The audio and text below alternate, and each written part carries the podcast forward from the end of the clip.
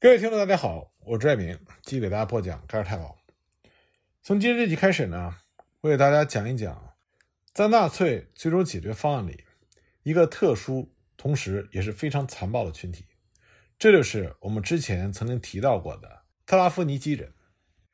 特拉夫尼基人呢，指的是纳粹德国从战俘营中招募的中欧和东欧的纳粹帮凶。一九四一年六月。德国发起苏德战争之后，纳粹德国为在边境地区所俘获的红军士兵设立了战俘营，并且挑选其中的纳粹勾结者加以训练，组建辅助部队。成千的特拉夫尼基人在德国占领波兰总督府领土内服役，直到二战结束为止。他们属于纳粹的志愿帮手。一九四一年九月到一九四二年九月期间，德国党卫队和盖尔太保。在一座特别建造的训练营，那么训练的名字呢，就是特拉夫尼基，所以这些人被称之为特拉夫尼基人。最初呢，一共训练了两千五百人，这些人被称作为志愿帮手卫队。截至一九四四年底，共有五千零八十二名特拉夫尼基人处于现役，他们由卡尔施特勒贝尔组织成了两个党卫队的特勤队营。这些人呢，因为能说乌克兰语、俄语、波兰语。和其他占领区的语言而受到重视。特拉夫尼基营地的所有军官都是德国人，而大多数小队的指挥官也是德裔人。应征入伍的平民和苏联战俘中，则包括了乌克兰人、俄罗斯人、白俄罗斯人、爱沙尼亚人、拉脱维亚人、立陶宛人、格鲁吉亚人、亚美尼亚人、阿塞拜疆人等等。特拉夫尼基人呢，在纳粹的最终解决方案计划中。发挥了非常关键的作用。一九四一年，由于纳粹与乌克兰当地志愿帮手的关系密切，所以希姆莱就指示格洛波奇尼克在苏联战俘中招募以乌克兰人为主的辅助部队。格洛波奇尼克呢，就选择了卡尔施特赖贝尔作为这个新的项目的关键人物。施特赖贝尔在军官的协助下，访问了国防军战线后方的所有苏联战俘营。然后经过个人筛选之后，按照命令招募乌克兰人、拉脱维亚人和立陶宛人作为志愿者。特拉夫尼基人在一处训练营集结，这里呢毗邻特拉夫尼基集中营。那个集中营里关押的是华沙的犹太人。那么受训的这些志愿帮手从特拉夫尼基集中营出发，被部署到了最终解决方案的主要杀戮地点，这是他们受训的主要目的。他们在这些地点进行了大规模的屠杀。那么，这些特拉夫尼基人为什么会变成冷酷无情的杀手呢？首先，他们是从战俘营里被挑出来的。作为战俘，他们如果不想死亡的话，就必须服从德国人的命令。而在他们接受培训的时候，德国人对他们每天都进行洗脑。他们被要求在看守和押送犹太人的时候，不能有丝毫的顾忌。他们不能和囚犯有任何的接触，不能给囚犯任何的水或者食物。对于最轻微的违规行为，他们也被要求可以在没有任何警告的情况下开枪射击。在他们完成训练之后，德国人会命令特拉夫尼基人每个人射杀一名犹太人。而当他们训练结束之后，在派往各地对犹太人进行大屠杀的时候，他们的手上更是沾染上了更多的鲜血。让他们的内心也变得更加的残酷无情。特拉夫尼基人的行动得到了党卫队、盖尔泰堡、刑事警察、秩序警察后备营多方面的帮助，而在各个死亡营里，特拉夫尼基人更是被任命担任特别支队看守部队，还被选为毒气室的操作员。几乎所有的特拉夫尼基警卫都曾经参与了射杀、殴打和恐吓犹太人，而且呢。俄罗斯的历史学家谢尔盖·库德里亚索夫，他研究了在灭绝营服役的特拉夫尼基人。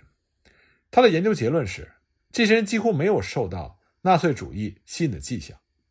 大多数的警卫自告奋勇的参与，就是为了要离开战俘营，或者是出于自身的利益。如果说他们反犹的话，倒不如说他们有着普遍的反共情绪。那么，尽管特拉夫尼基警卫普遍对纳粹主义漠不关心，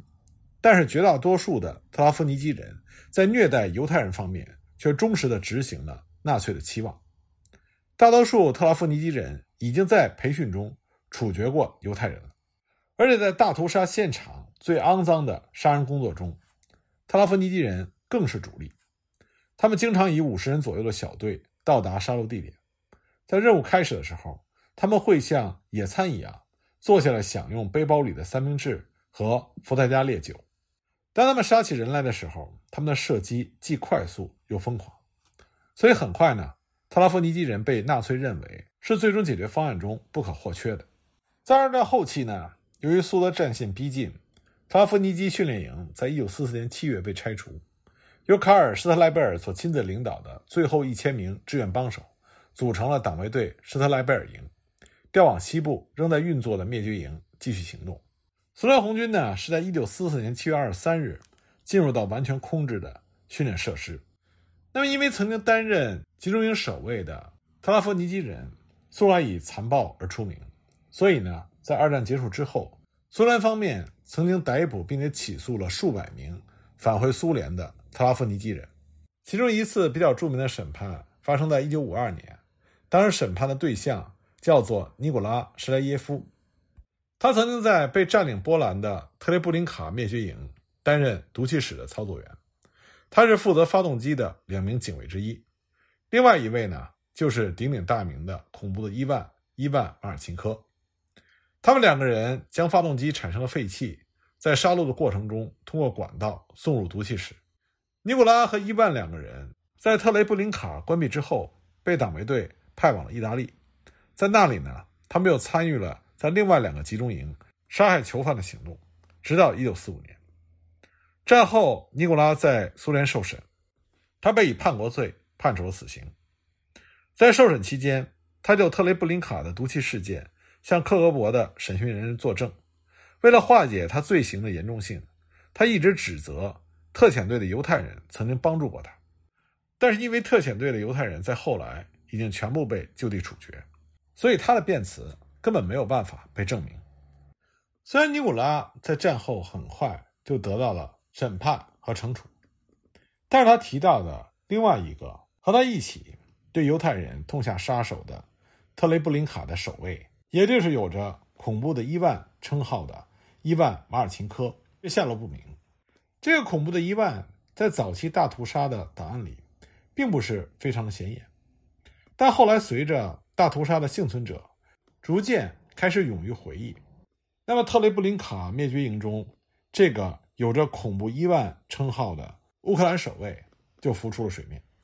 他在特雷布林卡灭绝营工作的时候，大约是二十五岁，身材高大，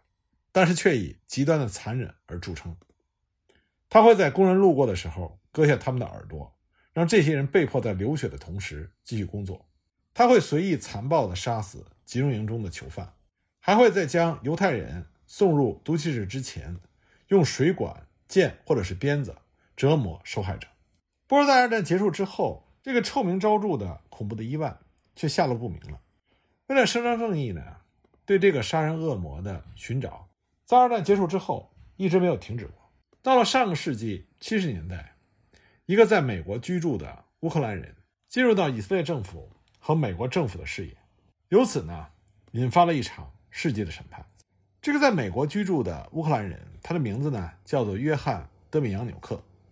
他生于1920年3月，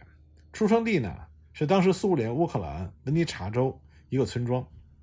他被苏军征召入伍之后，在1942年5月的克赤战役中被德军捕获。那么，这个德米扬纽克在1952年移民到了美国，并在1958年成为了一名美籍公民，定居在俄亥俄州的克利夫兰，并且在当地的福特汽车工厂工作了多年。美国司法部是在1975年开始对德米扬纽克展开了调查，并在1977年对他提出了剥夺他国籍的诉讼，指控他伪造了移民和入籍文件，来掩盖他在二战期间。在特雷布林卡灭绝营效力的事实。由于德米扬纽克他涉嫌效力于灭绝营，同时呢还发现了二十世纪四十年代末期一位苏联证人提供的证词。在那份证词里呢，证人供述他和德米扬纽克曾经一起服役于索比堡，所以认识他。但是在调查的过程中，有一些犹太幸存者在看到德米扬纽克的照片之后，就指认他曾经服役于特雷布林卡的毒气室，所以美国政府官员就由此开始追查关于特雷布林卡的指控。一九七九年，美国司法部新成立的特别调查办公室就接手了这件案子的诉讼。经过漫长的调查和一九八一年的审判，克利夫兰的美国地区联邦法院就剥夺了德米扬纽克的美国公民身份。当美国当局将德米扬纽克驱逐出境的时候，以色列政府要求将其引渡。在经过必要的听证程序之后，美国当局就把德米扬纽克引渡到了以色列。就反犹太民族罪和危害人类罪两项罪名受审，在以色列就这些指控受审的战犯一共有两个人，德米扬纽克是第二位，第一位呢就是我们之前刚刚讲到的艾希曼。那么艾希曼在一九六一年被认定有罪，并且在一九六二年被处决。一九八七年二月十六日，德米扬纽克的案子在耶路撒冷开庭受审，控方声称，尽管德米扬纽克。是由德军捕获的战俘，但他却是自愿加入特拉夫尼基训练营，并且从而参加了党卫队的辅助部队。在那里呢，他受训成为一个帮凶，来实施最终解决方案。控方指控德米扬纽克正是大家寻找已久的特雷布林卡灭绝营的守卫，被称之为“恐怖伊万”的伊万·马尔钦科。那么，控方最主要的证据。就是一些特雷布林卡的犹太幸存者，他们确认德米扬纽克就是恐怖的意外。那么，控方手里另外一个重要的证据，就是特拉夫尼基训练营的身份证件。这个证件呢，是存档于苏联的档案馆。特拉夫尼基训练营当时对于派出去执行任务的这些特拉夫尼基人都签发过这样的文件。